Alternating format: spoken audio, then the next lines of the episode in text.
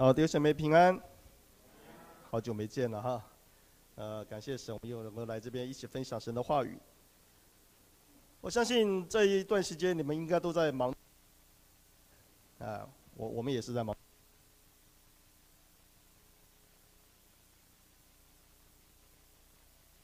营，我不知道弟兄姐妹有没有想过，为什么要办夏令营呢？你就说，因为暑假嘛，就是要办夏令营。暑假一定要办夏令营吗？外面有那么多营会，教会为什么要办营会？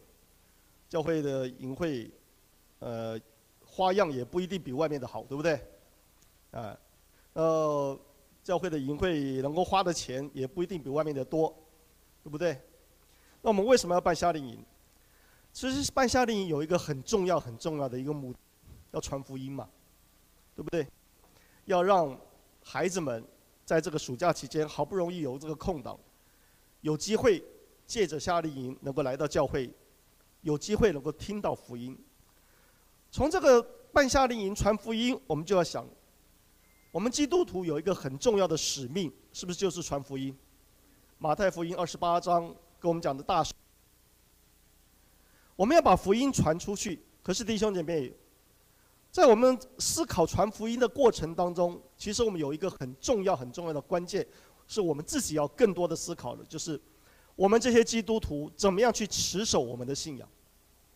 如果我们是基督徒，我们连自己的信仰我们都不能持守的话，我们如何去传福音？对不对？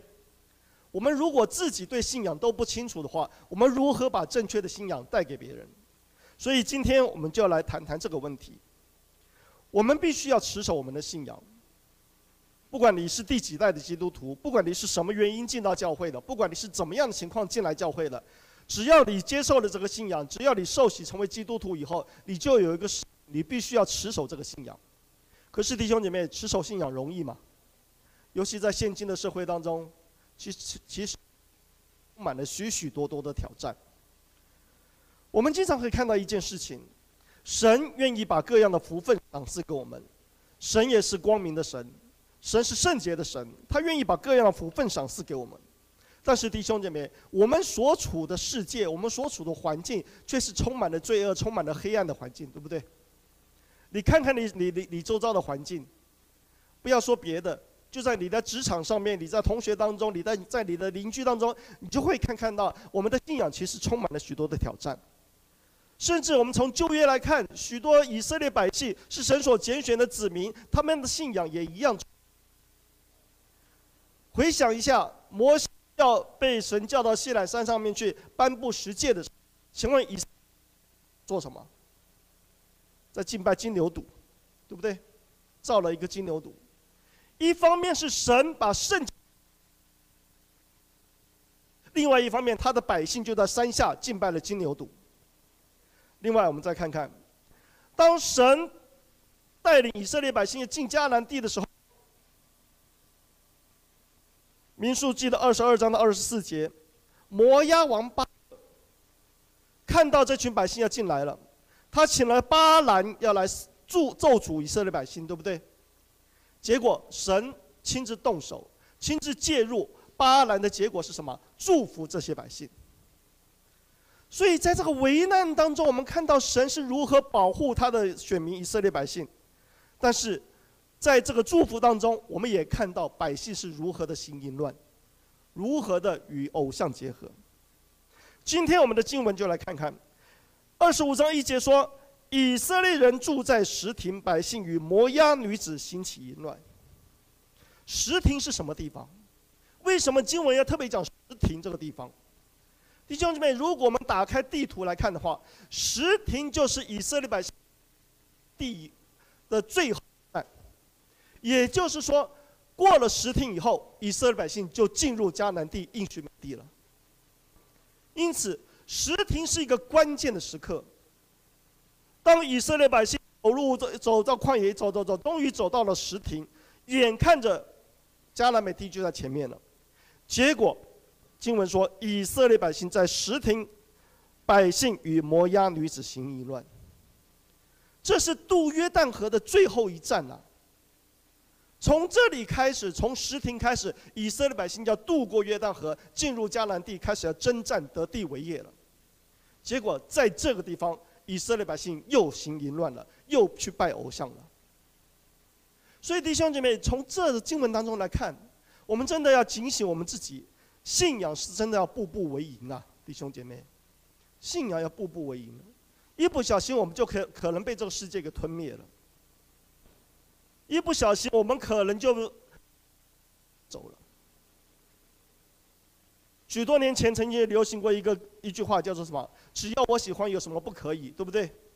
很多年轻人说：“啊，这真是讲到我的心声了。”第，有有什么不都可以做吗？不是的。许多的时候，我们在信仰上，我们要去认真的去思想，到底我们所做的事情对我们的生命会有什么影响？所以石亭是渡约旦河前的最后一站，结果百姓在这里犯罪了，与摩押女子行淫乱，是多么可惜的一件事情。过了这一站，就开始渡过约旦河，开始要得地为业了。结果在这一地，在这一站，在这最后一站发生了这件事情。那我们会不会我们会很好奇，他们已经走旷野走过了四十年，已经到了最后。一个地方了，为什么还会跟摩押女子去行淫乱？如果说我们从信仰的历，以色列百姓过去都是畜牧业，甚至他们到了埃及的时候，雅各带领他的一家人到了埃及之后，都是从从事畜牧业，对不对？可是当迦南美地，神要应许给他们的迦南美地，却是以农业为主的。弟兄姐妹，以农业为主跟以畜牧业为主，这是完全不同的生活方式。你需跟农业所要求的条件也不一样，所以进入迦南美地以后，开始以农业为生活的方式，对以色列百姓来说是他们不熟悉的。他们，所以我们可以合理的推断，他们开始有一些恐慌。当他们开始有些恐慌的时候，就开始要向当地的居民学习如何过农业生活，而。迦南地的农业生活是有许许多多的偶像崇拜的，他们包括巴力比尔，刚刚我们看到的巴力比尔，巴力比尔在迦南地里面是掌管生殖的神，是掌管雨水的神，是掌管丰收的神，所以他们很自然的说，当地的居民所崇拜的神也变成以色列百姓要崇拜的神，为什么？因为他们害怕。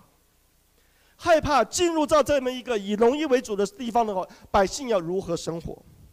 可是弟兄姐妹，他们却忘了一件事情：他们一路走来，真正保护他们的是谁？是耶和华。就像耶利米书三章二十三节所说的：“仰望大山小山的都要枉然了。”以以色列真正的帮助是耶和华。四十年来，他们在旷野漂流。我照摩西所说的，他们的衣服也没有破，饮食也没有缺。结果到了这个地方的话，他们一看前面的路，前面的道路的确是很丰富，但是却是改变了他们的生活方式，所以他们要换一个敬拜方式，他们要换一个敬拜的神，他们就与摩押女子行淫乱，引进了巴力比尔。这个巴力比尔是当地迦南百姓所拜的神。神明明告诉他们说：“你们进了迦南地以后，不可敬拜他们的神，对不对？”这神清楚的告诫。可是，在生活的压力之下，在生活的这些百姓早就忘了神的告诫。所以，以色列百姓与摩押女子行行淫乱，敬拜了他们的神巴力毕尔。弟兄姊妹，这是一个整体的犯罪啊！这是他们看到说。他们的生活要跟以往不一样了，所以他们开始恐慌，所以选择了当地居民所敬拜的神祇，来这样子跟他们结合。弟兄姊妹，这给我们一个警醒：我们是不是可能为，我们是不是可能为了许许多多时的需要，在信仰上有妥协呢？有没有可能呢？弟兄姊妹，刚刚我们说过，我们的信仰是要步步为营的，这个世界的诱惑非常大。一不小心，我们就妥协了。我举一个非常简单的例子：我们在职场上，竞争非常激烈，对不对？再加上经济又不景气，所以竞争非常激烈。为了升迁或者为了得到利益，许多人可能不择手段，想要打压别人。可是弟兄姐妹，你面临这种情况的时候，你在职场上竞争的时候，请问你面临这种情况，你会如何选择？这是一个非常现实的问题。我们不必逃避说职场上没有压力，基督徒在职场工作一样会有压力。可是你面临压力的时候，面临抉择的时候，弟兄姐妹，你采取什么样的手段，让你的工作更顺利？是一个选择，这就是一个选择。就要像以色列百姓在这里一样，他为了生活上面他妥协了，所以百姓跟摩押的女子行淫，敬拜他们的神巴力毗尔，这是一个整体的犯罪啊，这是整体的犯罪。这样的犯罪当然是得罪耶和华的。所以第三节说什么？以色列与巴力毗尔联合，耶和华的怒气就向以色列人发作。敬拜偶像是最大的犯罪。许多时候，我们的生活当中，我们的信仰当中，其实充满了偶像啊。你说不会啊，牧师，我都不去，我不会去拜观音啊，我不会去拜妈祖啊。是你可能不会去拜那些有形的偶像，但是弟兄姐妹，你用什么东西来取代耶和华，那个就是你的偶像。你有没有名位来取代耶和华？你可不，你有没有可能用耶和华？你有没有可能用你的地位来取代耶和华？那个其实就就成为我们的偶像。许多年前我在媒体工作的时候，我一直追求的一个目标是什么？我一定要拿一座金钟奖。我在电视台工作，我一定要拿一座金钟奖。弟兄姐妹，个目标是我的偶像。我所有的一切就是为了追求那个目标，为了追求那个目标，可能可以让我的采新闻采访很出色的时候，弟兄姐妹，我会牺牲聚会的时间。我会牺牲灵修的时间，我会牺牲接受造就的时间，只是为了到达现场，去追求追求那个我心目中想要得到的目标。弟兄们，那个就成为了我我的偶像。感谢神把我拉回来，所以到现在啊，我一座金钟奖都没得到，我连摸都没有摸过，啊，我只看过照片，好吧？相信大家都跟我一样都看过照片嘛，我连金钟奖摸都没摸过。所以弟兄姐妹，当以色列百姓这样子跟巴力比尔联合的时候，耶和华的怒气向他们发作了。耶和华怒气发作以后，耶和华怎么处置呢？第四节，耶和华吩咐摩西说：“将百姓中所有的族长在我面前对着日头挂起来。”弟兄姐妹，从经文当中我们很快可以读过这句话，可是你知道耶和华讲发布这个命令的意思是什么吗？把所有的族长通通挂起来的意思是说，这个百姓已经是整体的受到玷污了，没有一个圣洁的了。所以把所有的挂起来，挂起来的意思是说咒受到咒诅、受到惩罚的。神要求摩西所做的是把所有的族长全部挂起来，一个都不留。表示说，这个百姓在神的眼中已经没有一个是圣洁的了，已经是整体犯罪的百姓了。当初神带领他们过，呃，过红海出埃及的那那群百姓。所以弟兄姐妹，神的怒气是多么的大。但是我们看看经文，摩西怎么做的。于是第五节。于是摩西吩咐以色列的百姓，审判官说：“属你们的人有与巴力毗尔联合的，你们个人要把他杀了。”弟兄姐妹，这个经文读起来好像没有什么差别，可是实际上你可以看到的差别很大。神要以色列，神要摩西所做的是，把所有的族长，不管他他的过去的行为怎么样，把他通通挂起来，这做一个惩戒。可是摩西却说。只惩罚那些真正与巴力比尔有联合的弟兄姐妹。摩西已经开始打折了，已经开始打折了。这当中什么含义？什么含义？当经文走到这里的时候，如果我们对过去的啊，你会你会知道，已经过世了。米利暗也过世了，对不对？摩西这时候已经年老了，已经年纪很大了，他已经快力不从心了。当一个年老的人带领这群百姓，十年旷野的漂流，你可以想象摩西的心疲力尽，他已经开始出现疲累了，所以甚至他对摩西、对神的话已经开始打折。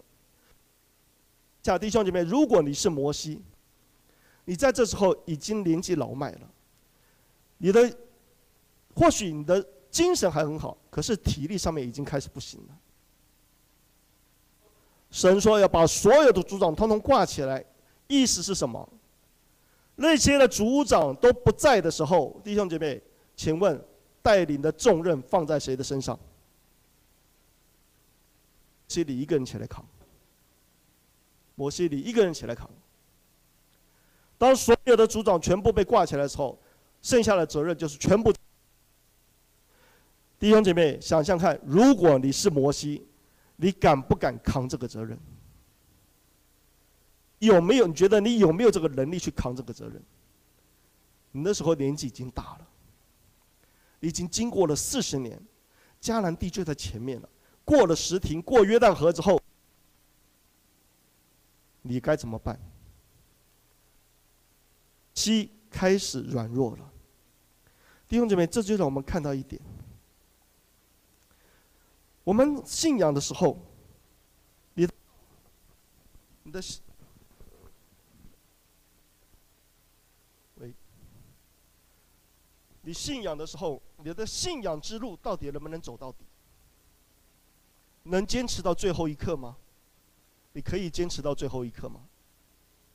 我们我们我们我们跟随跟跟着耶稣的脚步走，我们跟随跟着我们的主走，总有一天我们会慢慢慢慢慢慢慢慢年纪越来越大，对不对？走到最后的时候，弟兄姐妹，你还能够坚持吗？我们能不能够像保罗一样？保罗在最后的时候他说什么？当跑的路他已经跑尽了，所信的道他已经守住了。最后会有公义的冠冕为他存留，对不对？这是保罗的坚持啊，很不容易的一个坚持。我们看到摩西，他都有他软弱的地方，所以弟兄姐妹，求神帮助我们，让我们真的是在信仰之路上面，我们能够坚持到底，要坚持到底，坚持到底是不容易的。所以摩西就这样做了。然后你看到第六节，你会觉得非常的错愕。第六节说，摩西和以色列全会众在会幕门前哭泣的时候，他们为什么哭泣？啊，为什么哭泣？因为耶和华的怒气向他们发作了。有许多人因为这样子被杀掉了，有许多人因为这样子被耶和华除灭了，所以他们在那边哭泣，在那边哀伤，在那边痛悔。或许他们还带着一些悔改。当许多当众会众都在那边哀伤，发现说他们得罪神的时候，弟兄姐妹，你看到多么荒谬的事情发生？什么事情发生呢？有一个以色列人中，他们当着他们的眼前带着一个米甸女子到他弟兄那里去。你可以想象这种画面吗？众会众在那边哀伤，为了得罪神而这边哭泣的时候，在那边认罪悔改的时候。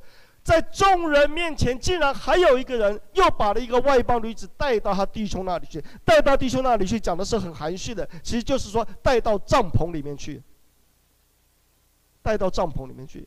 我们再看经文，前面是说以色列百姓在石亭与摩押女子行淫乱，这里呢说什么？有一个人把米甸女子带到帐，带到他弟兄那里去。摩押女子跟以米甸女子都是迦南地的那那些那些女人。他们都是敬拜偶像的，都不是敬拜耶和华的。经文的含义很清楚，他们不但是与摩押女子行淫乱，也跟米甸女子行淫乱。弟兄姊妹，你知道这个事情多么严重吗？首先，这个人是当众犯罪啊！大家在哭泣哀伤的时候，他竟然当着众人面前再带了一个女子去行淫乱。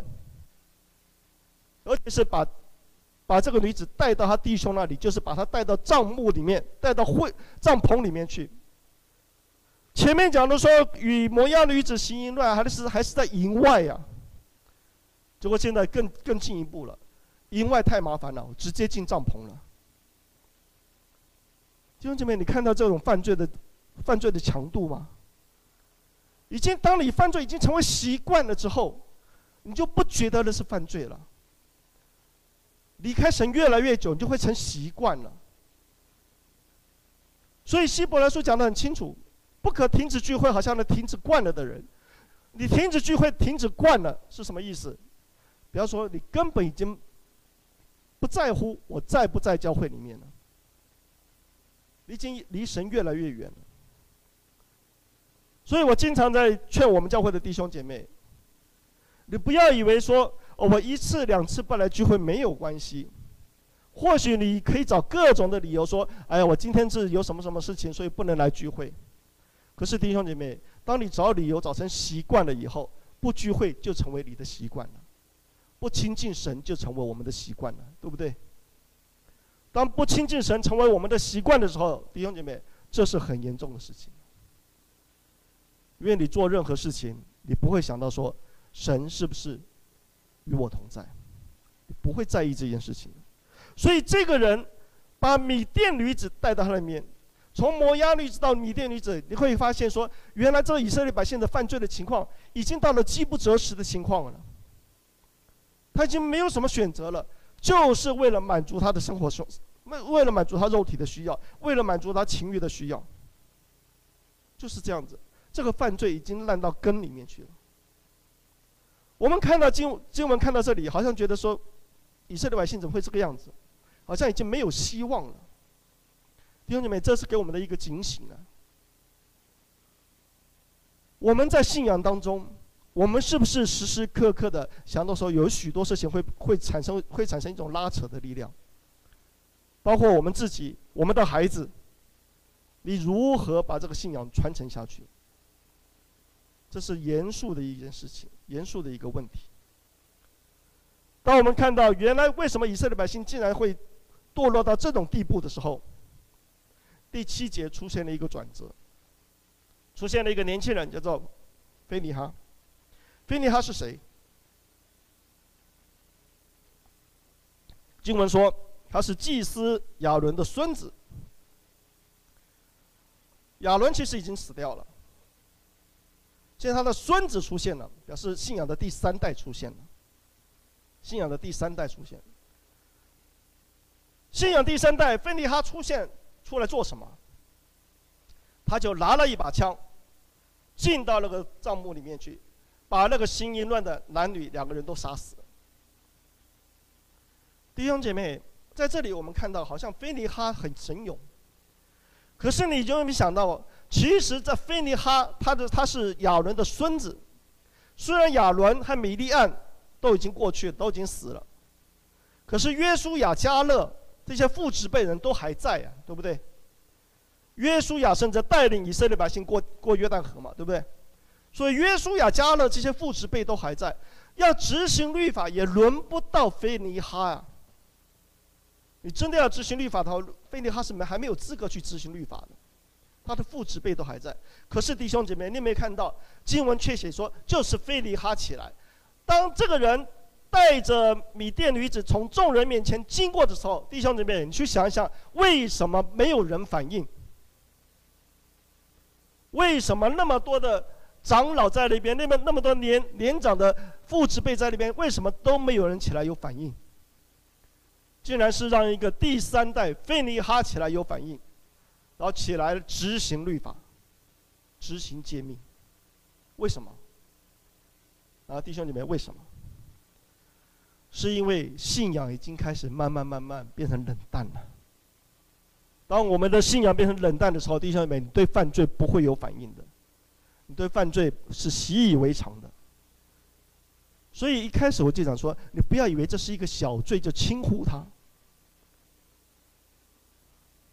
我经常跟我们教会的弟兄姐妹讲，我们的信仰，尤其是父母亲很虔诚的人，我为为了你们的虔诚，我感谢神。但是你们要注意到，其实撒旦并不怕你在教会当中对神很热心呢、撒旦只要做一件事情就好了，做什么事情？让你的孩子不要进教会就可以了，对不对？你对神再热心，你对神再摆上，没有关系。只要你的孩子不进教会，总有一天你会老，你会离开这世界上，你们家的信仰就断掉了，对不对？所以撒旦只要做一件事情，把年轻人都抓走，通通抓离开教会，这个教会总有一天要完蛋。因此，我们看到非尼哈起来是以色列百姓当中的一一盏明灯啊，一点点希望啊。他是第三代，他是第三代。结果芬尼哈起来以后，把那个人杀了以后，然后神就开始做了一件事情。在以色列百姓当中的瘟疫就止息了，因为有人起来对付了罪恶，所以神的怒气就消了。可是弟兄姊妹，怒气虽然消了，经文说什么？因为瘟疫而死掉的有两万四千人呐，两万四千人呐，弟兄姊妹，你知道两万四千人死在一起是什么情况吗？啊，你可以想想看，我不知道弟兄姊妹有有没有去过殡仪馆，啊。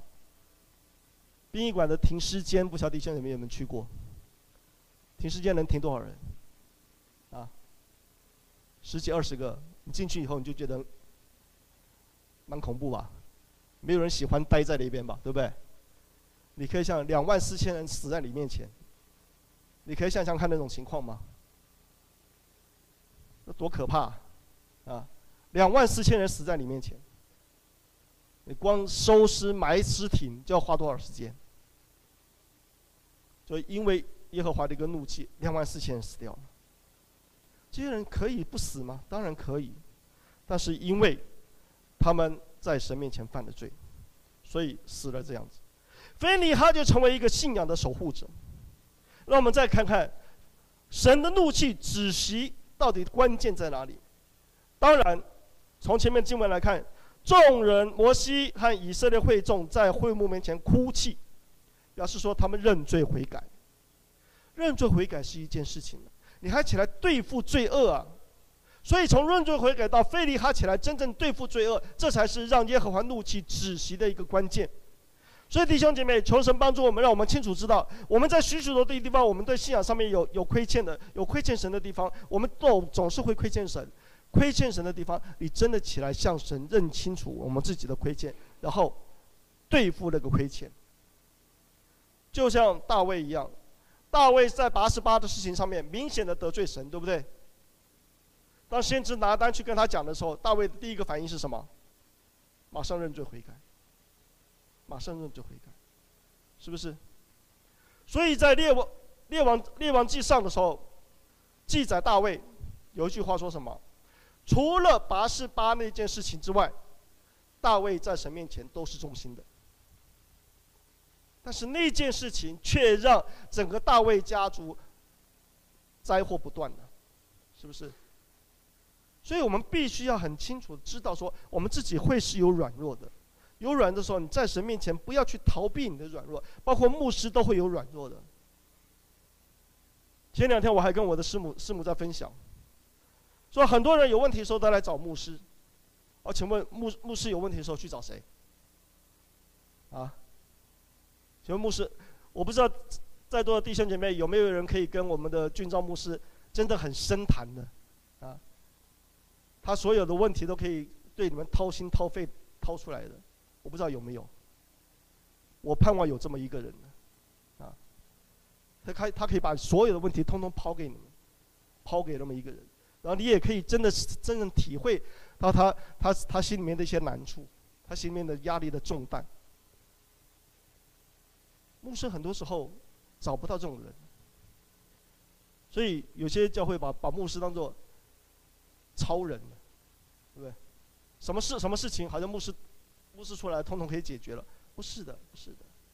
我们也一样，我们在侍奉神的时候，我们一样仰要仰望耶和华，我们也有我们的软弱，我们一样有我们的试探，所以你要多为你的牧师祷告。好，我们来回到这边来看，瘟疫止住了。这是第三代的守望者被兴起来了，所以这边兄弟们再次奉劝大家一件事情：你真的要把你的信仰好好的传承下去，在你的家庭里面把信仰传承下去。因为我们现在的社会，台湾的社会面临太多太多的挑战。你真的要把你的信仰好好的传承，这样子，你的子子孙孙才会警醒的活在神的面前。我经常跟我的孩子讲一句话，说：你们不要以为说，你们的老爸被神呼召出来侍奉神。然后一开始就盖了会堂，现在教会人数也有增长，所以你们就感谢赞美主说，所以从此以后你们就可以躺着就能上天堂了。我跟你讲，没有这件事情。你们能不能上上天堂？我跟我的孩子们讲，你们能不能够进到主那里？能不能进神国？仍然看你自己怎么跟随主。你不要想抱着我的大腿就能上上天堂，我的腿没有什么力量，啊，也载不动你们两个人，啊，我的腿没什么力量，你们要自己去跟随神。对不对？所以弟兄姐妹，我们看到腓尼哈，就让我们一个醒思：究竟我们的信仰能能不能不能够传承呢？所以箴言书二十二章六节讲的说多讲的多好，教导孩子们他们当行的道，他们到老都不偏离。趁着孩子们还可以教养的时候，趁着孩子们还可以教的时候，我们做一些做父母的，真的把你的信仰。好好的灌输在孩子身上，让他亲自的去了解为什么我们要来教会，为什么我们要相信这个这个主，为什么我们要跟随耶稣基督。不是因为父母的要求，让我们的孩子亲身经历主在他们生命当中的改变。我的两个孩子，他们在同样一件事情上面，他们都经历神在他们身上带领，就是他们的考试入学。我的大大女儿现在读台北商业大学的应用外语系。她那时候进读应用外语系的时候，她想参加推甄，我只跟她说了一句话：说，进入应用外语系是你的目标，你就尽情的努力，我会，父母会想尽办法满足你一切生活上还有学习上的需要。可是能不能进去，你自己祷告，是不是神要带你进去的地方，你自己祷告。我们也会为你祷告，弟兄姐妹，你注意到我跟孩子怎么说？我说我不会祷告神让你进这个应用外语系，我只会祷告说神，你安排一个你认为最适合他的地方。弟兄姐妹，这个祷这种祷告是不一样的，对吗？孩子们都想进应用，孩子们想进应用外语系。我说我不会祷告神说神你就满足他的需要。我说祷告说神你安排一个最适合他的地方。就感谢神，神现在的确安排他进入他应用外语系。然后我第二个女儿想想要进想要去学学餐饮。其实她的成绩非常好，她的成绩可以进入桃园市的第一志愿。她的成绩非常好。桃园市第一志愿就相当相当相当相当于台北的北一女。他可以进第一志愿，可是他想进餐饮科。那我也我也这样子，我也这样祷告。所有的老师都跟他说：“你不要去读餐饮科了，那个是不读书的孩子才去的啦。”结果我就跟他说：“那是老师的想法，我们的想法不一样。”我一样祷告说：“神，你带他去一个最适合他的地方。”感谢神，神带他进进进入餐饮科，在他现在在那边如鱼得水啊！所以弟兄姊妹，很多时候我们家的早餐都是他做的，啊，我们我们教会的庆生蛋糕也经常是他做的，那天，呃，啊，你们你们夏令营有些人会会到我们教会帮忙嘛，对不对？我特别交代他做精致蛋糕给你吃，啊，所以想所以想吃的都可以来啊。所以弟兄姐妹，求神帮助我们，我们的信仰根基一定要坚固啊！让孩子们亲身体会到说，这个信仰对他是有帮助的，这个信仰对他的生命是有引导的。这是菲尼哈做的事情。菲尼哈在信仰上面稳固站稳了根基，因此让瘟疫止息了。所以我们看到第十节说什么？耶和华就对摩西说：“腓尼哈。”使我向以色列人所发的怒消了，这是神对非尼哈的评价，是腓尼哈让神的怒气止息了。弟兄姐妹，这节这个神讲这句话，其实对所有非尼哈的父之辈来讲，真是打他一巴掌啊！约书亚、迦勒，你们这些去探索迦南地的那些探子们都还在呀、为什么竟然是让一个孙子起来执行神的戒律呢？所以神说是非尼哈让他的怒气消了。为什么非尼哈人能能能让神的怒气消了呢？是因为神说他在你们中间。以我的祭邪为心，就是以神的祭邪为心。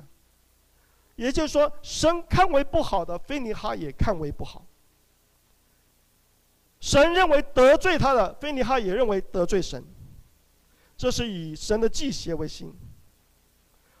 因为有这样子的敬虔，感谢神在在以色列百姓这样子混这样这样子混乱当中，仍然有一个敬虔的后代。就像在四世纪当中的路德一样，我们看到黑暗当中的一盏曙光。所以，神就对菲尼哈立约，立什么约？他说：“我要将平安的约赐给他。”弟兄姐妹，我们经常说神是赐平安的神，可是在这个地方，当神对摩西说：“我要把平安的约赐给非尼哈。”弟兄姐妹，你可以想象看，非尼哈得到的安慰是多大？为什么？因为他们接下来马上就要进迦南地，开始征战，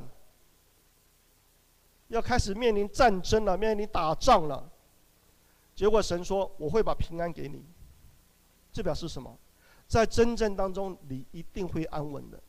弟兄姐妹，如果有一个神对你说，你到了任何地方，我都与你同在。任何的灾难不会临到你身上，你会不会得到安慰？是不是？你会觉得说哇，太好了。所以在征战当中，我不会害害怕，因为我会有平安。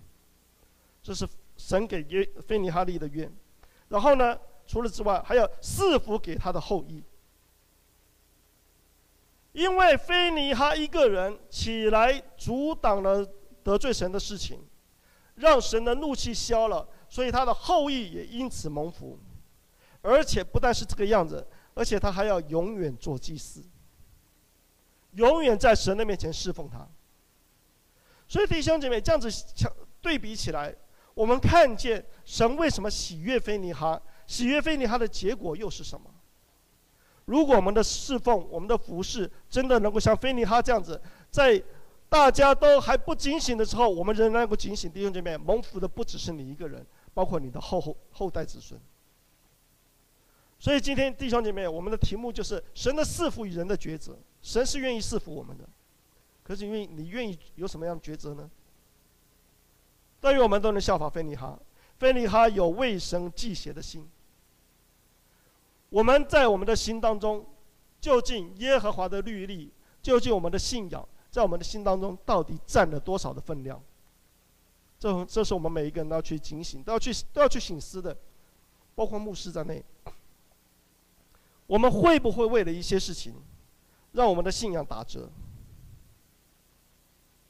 当然，菲尼哈事件也让我们看到一个很好的一面，就是我们看到有新的世代兴起来了。这是现今我们会非常非常需要的一一一种景象。我们非常需要有新的世代兴起来，新的传承兴起来，所以我真的也盼望上峰教会能够有更多的年轻人被兴起来。现在年轻人要进教会其实不容易，充满了许多的试探跟挑战。但是我看到上峰教会有许多年轻人愿意起来服侍，我为神感谢，为为了你们感谢神呐、啊，为你们感谢神，因为真的年轻人需要起来承担更多的信仰责任。我在说，这个信仰是需要传承的，这个信仰是需要传承。如果信仰没有传承，弟兄姐妹，等到你老了，你离开世上以后，你们家的信仰就断掉了。所以我一再的告诫我自己的孩子，说我爸爸这一辈子啊，没办法留给你什么家财万贯呢，也没什么财富留给你，甚至我们到到现在，我们家都还是用租房子。这没办法留给你，留给你。我跟孩子们说，我留给你只有教导你只有三件事情。第一件事情，你要上教会，你要在教，你要有教会生活。第二件事情，你要运动，要有健康的身体。第三件事情，你要努力求知识，你要能够有独立自主的能力。我说我能教导你的就这三件事情：上教会、运动、读书，就这三件事情。所以弟兄姐妹，我们看到腓尼哈，我们就要想到说，我们的下一代是不是能够兴起来为耶和华守住破口？百姓犯罪是在什亭，什亭是准备过约旦河的最后一站。站在什亭展望迦南，这些百姓到底是可以旗开得胜，还是功败垂成？就在自己的选择。在自己的选择，许多时候我们也是一样，我们可以看到我们的信仰可能要成功了，但是在这个关键时刻，你到底是站在哪一边？诗篇曾经说什么？耶和华的慈爱，诗篇一百零三节十七节说，耶和华的慈爱是归于敬畏他的人。耶和华是有慈爱的，但是这慈爱是给敬畏他的人。然后箴言十四章十二节给我们一个警醒。他说：“有一条路，人以为正，至真成为死，至终成为死亡之路。”你认为说跟那些米甸女子、摩押女子一起敬拜巴力，就可以让你五谷丰收吗？错了。降雨水的是耶和华，让稻麦生长的是耶和华。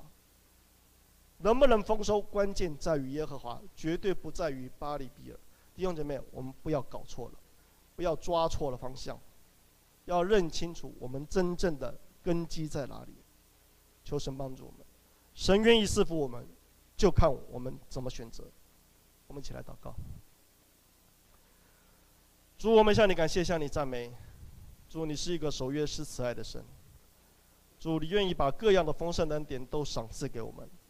但是主，我们向你祈求，求主你开我们的眼，开我们的心。让我们看见我们如何得到这样丰富的恩典。主啊，我们来是要敬畏耶和华。主啊，因为我们的好处不在耶和华以外，所以主求主你帮助我们，让我们知道如何过一个敬虔的生活，就能得到你所赏赐给我们的一切福分。主，让我们不要因为世上的一切利益，主啊，抛弃了我们的信仰，让我们站稳根基，因为我们的根基就是耶和华神。求主你帮助我们，与我们同在。这样祷告，奉耶稣名祈求。阿妹。